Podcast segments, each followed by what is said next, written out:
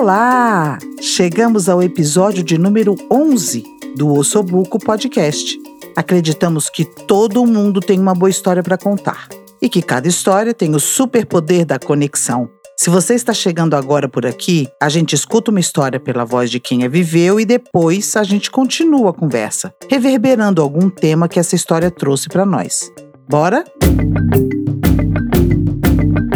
Ossobuco. Histórias que reverberam.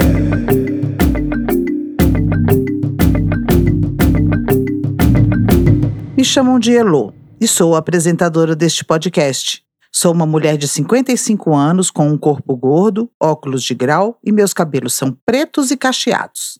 Já passei por muitas fases e atualmente moro em Brasília. Decidi fechar meu negócio durante a pandemia, o que tecnicamente me transformou numa nômade digital. Quer dizer, nômade só no nome, né? Tô aqui em casa desde março de 2020. Mas quem sabe eu consiga praticar esse nomadismo em 2022? Ou talvez seja melhor dizer, quando a pandemia passar. Neste episódio, trazemos o Murilo Carvalho e sua história. O Murilo dele escreve com O e dois L's. Ele é jornalista, escritor, pai e tem um ótimo senso de humor. Entre muitas outras artes, ele faz um podcast chamado Disco de Segunda. A gente recomenda, viu? Mas agora vamos deixar o próprio Murilo falar. Com vocês, Murilo Carvalho em Ainda Cabe Sonhar. Quando eu era pequeno, me deram muita corda para sonhar, imaginar. Eu tinha a chance de fazer com o mundo o que eu bem entendesse. a minha mãe queria que eu fosse médico cardiologista. Ela própria queria ser médica, mas era enfermeira. Eu achava até bonita essa história de cuidar do coração dos outros, mas para cuidar dos corações dos outros, eu poderia ser poeta, que era o que eu queria de verdade. Eu achei o máximo quando eu terminei a primeira série em Santos, a cidade que eu nasci e que eu vivia, e a minha escola criou a Antologia Poética da Turma. Quando eu tirava férias, ia para casa do meu pai, que morava a duas horas de mim, na cidade de São Sebastião, litoral norte de São Paulo, eu comecei a brincar de escrever poesia. Aí eu pedia pro meu pai datilografar na máquina que ele tinha no trabalho. Trazia de volta, aí a namorada dele desenhava em volta dos meus poemas, depois ele levava para o trabalho de novo para xerocar. Eu montava as minhas próprias antologias poéticas, aí eu montava os livrinhos, né, com os xerox e distribuía pela vizinhança. É uma pena até que meu pai, que é tão acumulador, não tenha guardado nenhum exemplar desses livrinhos. A minha mãe, ela me deu uma prova nessa época de que às vezes sonhar poderia ter um preço alto demais. Ela passou em medicina, lá em Alfenas. Eu tinha nessa época de 8 para 9 anos.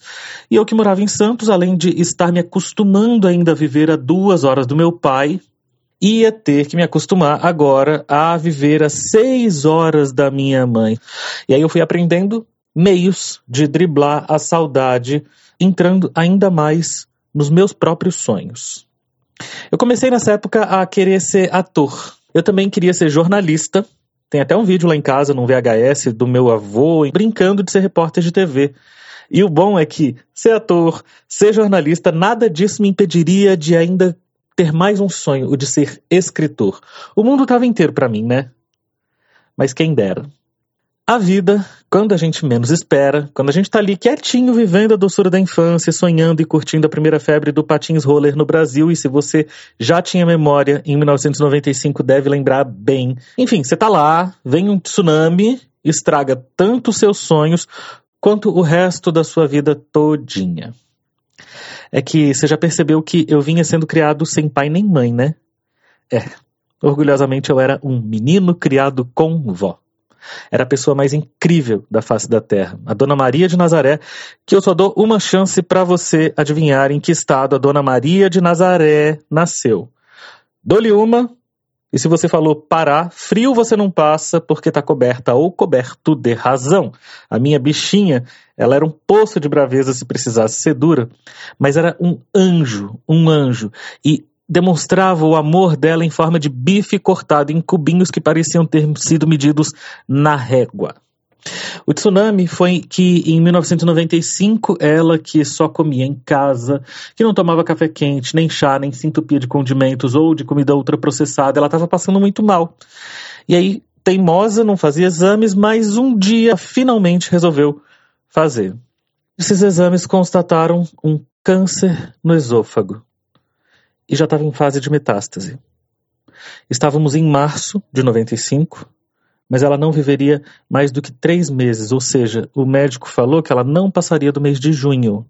Só que a minha bichinha queria tanto viver que morreu no dia 21 de agosto de 95. Ah, perder alguém que você ama tanto e que te ama tanto também é uma das coisas mais insuportáveis que um coração humano pode suportar. É dicotômico isso, né? Insuportável para suportar, mas é tão verdadeiro. Então, aos 11 anos, eu aprendi que, às vezes, todos os seus sonhos vão ter que dar uma pausa, ou vão ter que esperar a nova estrada que você vai pegar para reaparecerem ali na frente. Eu fui então morar com a minha mãe, que estava estudando medicina lá em Alfenas. Fica no sul de Minas Gerais. E aquela redoma de vidro que tinha ao meu redor foi retirada tão bruscamente que aos 11 anos eu descobri o gosto da liberdade de morar no interior. Aprendi a beber, deixei o cabelo crescer. Não, não deixei o cabelo crescer, não. Eu aprendi a beber, a fumar, a fazer outras cositas mais. Mas não teve só coisa errada nessa fase da vida, não. Eu também comecei meu primeiro curso de teatro. Olha, foi difícil ir retomando o rumo dos sonhos. Eu não vou ficar aqui me alongando no passo a passo de como cada um deles foi reaparecendo, ganhando a relevância que os sonhos devem ter na nossa vida. Eu sei que, ó, em resumo, eu me formei em jornalismo em 2006 como eu sonhava. Eu me casei em 2007 como eu sonhava. Fui pai em 2009 como eu sonhava. Aí em 2016 eu fui resgatar outro sonho de me tornar ator. E ó, lembra que a minha mãe tinha me ensinado lá atrás que mesmo que fosse difícil, valeria a pena batalhar pelos próprios sonhos, já que ela tinha, quando eu tinha nove anos, se mudado para o sul de Minas, a seis horas de mim e dos meus irmãos. Pois então, ela virou médica do jeitinho que ela queria. E eu viraria ator do jeitinho que eu queria, para mostrar agora para o meu filho que vale a pena batalhar pelos próprios sonhos. Ah, tá tudo muito bom, tá tudo muito bem, mas a gente segue vivendo, né? E a vida, e a vida o que é, diga lá, meu irmão. A vida é trem-bala, parceiro. E quando você menos espera, lá vem tsunami, né? Hum.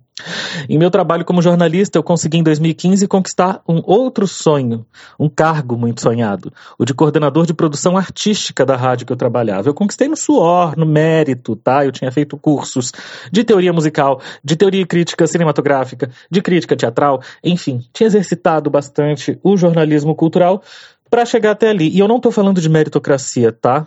Mas sim, eu conquistei esse cargo provando habilidade, provando disposição, como quem dança creu. Sabe o cigarro que eu falei que eu experimentei lá com 11 anos no meu primeiro tsunami? Pois é, aqui em 2016 eu estava tentando me livrar dele. Quando chegou o segundo tsunami. Eu estava no rala para parar de fumar, saindo de uns exames, quando param o meu carro no meio da rua e. Meu Deus do céu, eu caí numa emboscada. Será? Não, não. Eu olho pela janela do, do passageiro, e um homem pintado de vermelho fala assim para mim: me leva pro hospital. Ato reflexo, eu falei, bora, e taca ele pau pro hospital. E o homem morrendo no meu carro, gente. Sabe aquela tinta vermelha nele todo?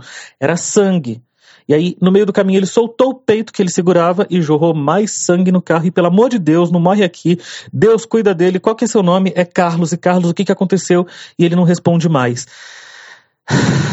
Sério, eu, eu não sei nem como é que eu consegui entregar o Carlos com vida no hospital, mas eu consegui. Depois eu descobri, ele tinha se envolvido numa briga com um outro, uma outra pessoa em situação de rua como ele, por causa de um prato de comida e tomado uma facada no peito. Cheguei em casa destruído, moído, liguei para minha chefe para avisar que, ó, acabei de socorrer um homem no parque da cidade, tô arrasado, tô atrasado, mas eu chego daqui a pouco. E ela me diz o seguinte, Murilo, não precisa nem vir exoneraram eu e você dos nossos cargos. Mana, mano, um buraco no chão se abriu na minha frente. Lá embaixo desse buraco estavam os meus sonhos. E aí, com esse episódio do Carlos, com a exoneração do cargo, fecha-se esse buraco, joga-se um monte de terra por cima e os meus sonhos estão aonde? Lá embaixo, né? Eu sei que dois dias depois disso, o diagnóstico da clínica psiquiátrica do Dr. João foi depressão por estresse pós-traumático. Três meses fora do trabalho, atestado. Eu sei que 12 dias depois disso, o Carlos morreu. Olha, eu, eu sei que ainda bem que eu tinha o teatro para não surtar, viu? Mas depois teve mais um episódio no trabalho para me esfregar cara na depressão de volta, ou custosidade que é ser eu nesses tempos, viu? Sabe o que, que foi me trazendo de volta para cá? O outro sonho da infância, aquele que eu falava que seria quando crescesse além de jornalista e de ator. Não, não poeta. Eu sou bem mais ou menos com poesia, aliás. Eu comecei a escrever livros. Já sou jornalista, já sou ator, estava faltando escritor, certo? Então, se você recomeçar essa história, você vai ver que as quatro primeiras palavras que eu disse foram quando eu era pequeno. É justamente esse o nome do primeiro livro que eu escrevi. O segundo é um romance policial. Esse eu acabei de lançar, se chama Tiros na Rua Direita. De certa forma, homenageei as pessoas que se foram, que passaram pelo meu caminho. O Carlos, a minha avó. E eu já terminei o terceiro livro, viu? Esse deixa lá para ano que vem, e no ano que vem eu conto direitinho do que, que ele trata. Mas meu sonho agora é escrever muitos, muitos e muitos livros. Eu não sei quando é que acontecerão os próximos tsunamis, não. Eu sei que depois de tantos e da prevalência dos sonhos sobre todos, eu estou em pleno processo de desmame dos remédios da depressão. E sabe aquela música A Cura do Lulu Santos? Eu vou terminar com ela aqui essa história. Se eu fosse adaptar, eu diria que, enquanto isso, não nos custa resistir na questão dos sonhos, do não deixar-se extinguir, desafiando de vez a noção que o inferno é aqui.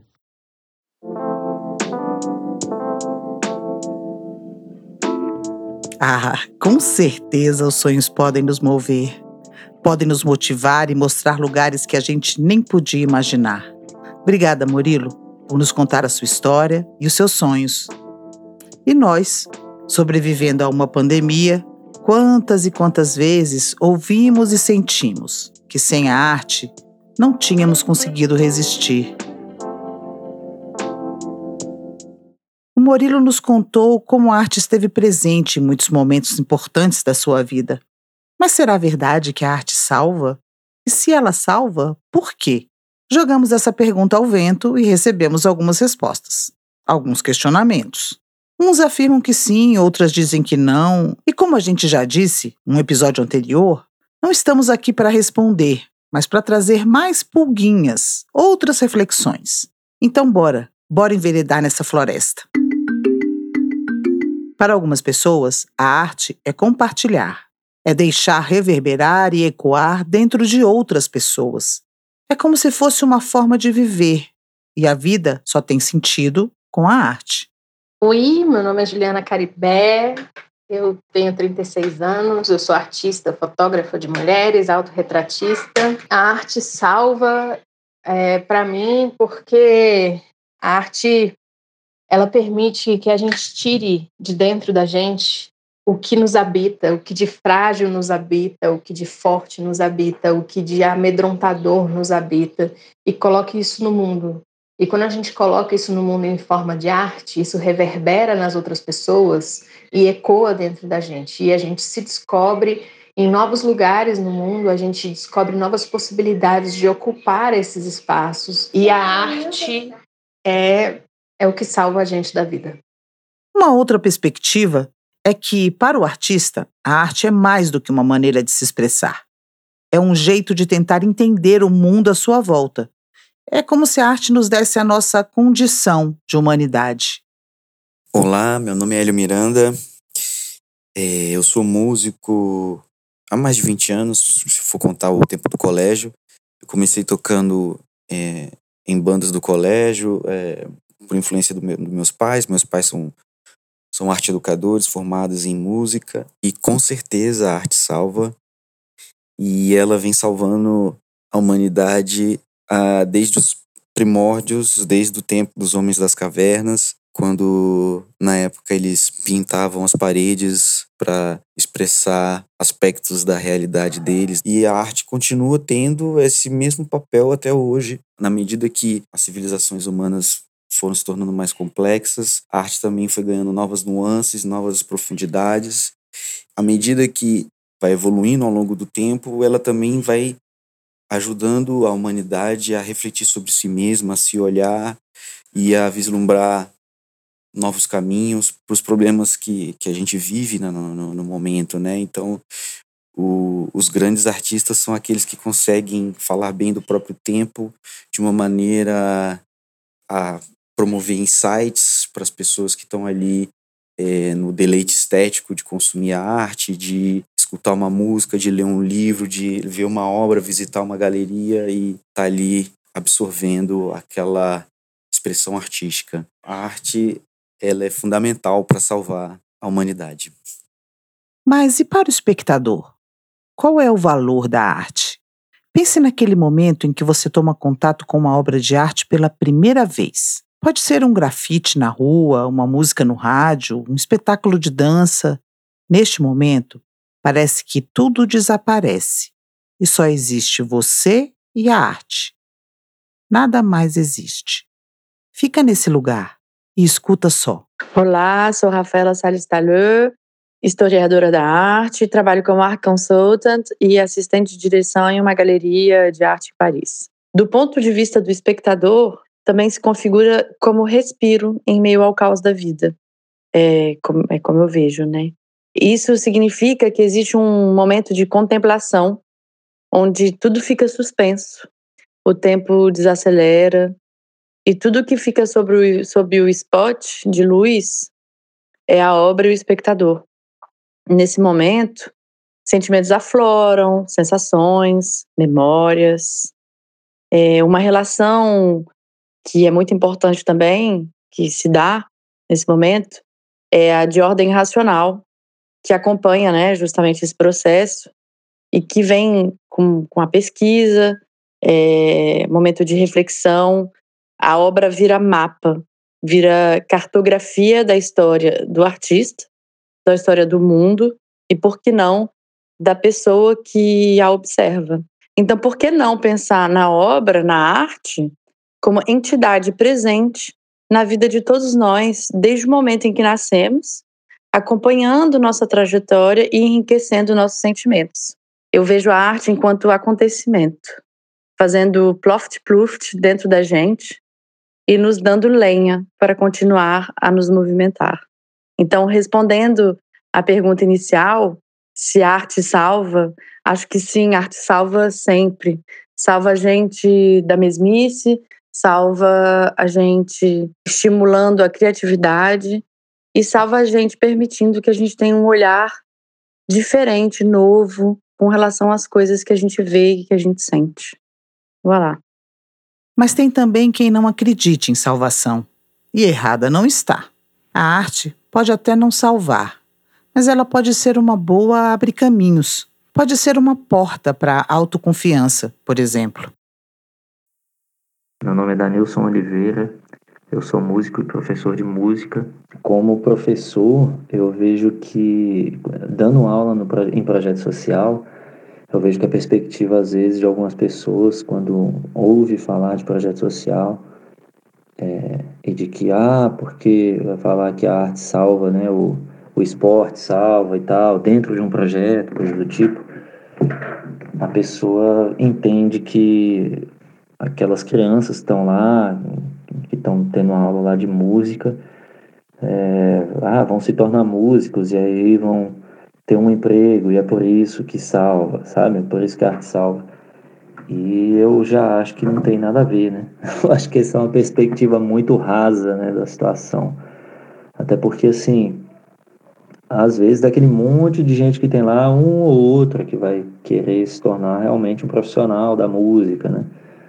Mas quando a pessoa começa a fazer uma coisa com a qual ela não tinha contato, que ela já tinha vontade de fazer, que ela não tinha possibilidade às vezes, né? Não tinha um instrumento, não tinha quem ensinasse. E ela começa a ver que é possível, aí é que eu acho que faz a diferença. Eu vi uma entrevista uma vez do Mano Brown com o Criolo e eles falavam isso, né? Só do cara saber que é possível já faz toda a diferença. Então, acho que a arte salva pela própria abertura de possibilidades que as pessoas começam a enxergar na própria vida, em, em tudo que elas vão fazer. Né? Eu adorei a passagem na história do Murilo, em que ele conta que a mãe queria que ele fosse cardiologista, mas ele diz que poderia cuidar de corações sendo poeta. E mesmo sem ter ouvido ainda essa pérola, o João Paulo, amigo de longa data, ele mesmo um poeta, aponta o mesmo caminho. Querida amiga Elo Rocha, aqui quem fala é João Palmo. Como você bem sabe, mas os seus ouvintes não, nós dois trabalhamos juntos por muitos anos. Primeiro no teatro e no cinema, depois na publicidade. Que aqui entre nós também tem muito de teatrinho, né? Talvez você se lembre, eu gostava de dizer que não era um redator publicitário, e sim um contrabandista de poesia. Então esse sentido de missão, de ser poeta na vida e buscar contrabandear a poesia para dentro de todas as instâncias da vida, mesmo para dentro do trabalho, aquela esfera que em tese era para ser mais objetiva ou de maior materialidade, ter esse sentido poético, eu digo, é o que nos salva da bullshitagem, nos salva de levar uma vida desidratada de qualquer transcendência. Caramba, o nome da espécie não é meramente Homo sapiens, é Homo sapiens sapiens. Então não é só saber e pronto. É que a gente sabe que sabe. E se a gente tem consciência disso, de que somos capazes de funcionar nesse plano mais elevado, por que diabos alguém haveria de se contentar com menos? Ou a existência humana é poética, artística, ou ela nem chega a ser humana, é mera sobrevida. Então eu vou, aqui e agora, na prática, contrabandear um pouco de poesia para dentro do seu podcast, se você me permite. E a poesia não somente está em todas as instâncias da vida, mas tem muitos modos e maneiras de nos tocar também. Às vezes iluminando a dor, nos tornando mais conscientes dela, o que está na base da empatia. Mas às vezes arejando essa dor por meio do humor, que é a pura graça divina, não é? Eu começo por um poema chamado justamente Salva Vidas. Ele diz assim: Um poema salva vidas há de ser feito de ar e de água, e haverá de lhe manter à tona. E como não seria se a palavra, toda ela, é sopro e saliva, iridescente bolha flutuante? E como que não o resgataria se este rabisco que arrisco já faz-se arisca faísca de vida? Um poema salva vidas, estando atado ao seu estado, alça um grau da linha da narina. E como não seria sobrevida, se será propício ouvi-lo ainda, ainda que estando a sua vida finda.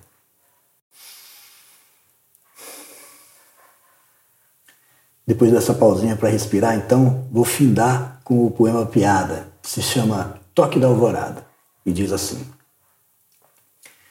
Eu via as lâminas douradas da esplanada onde o sol batia. Eu inventava ferramentas. A cidade quase toda ainda dormia.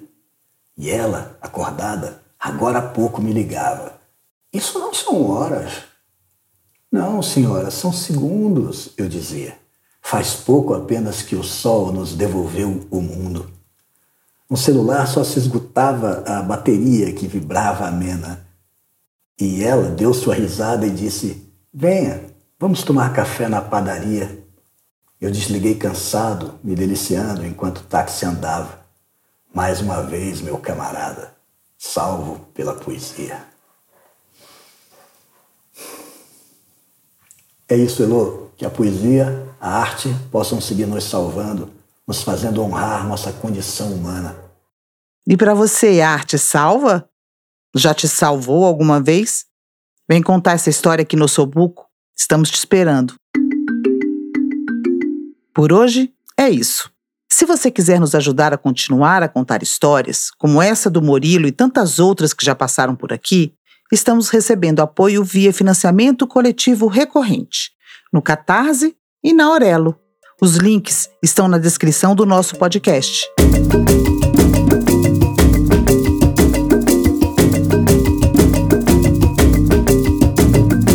Este podcast foi roteirizado e apresentado por Heloísa Rocha.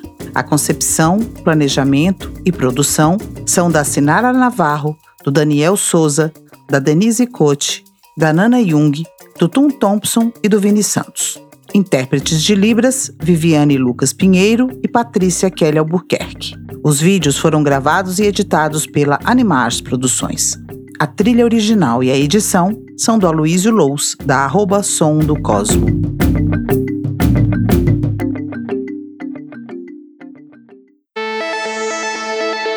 A nossa casa de podcasts.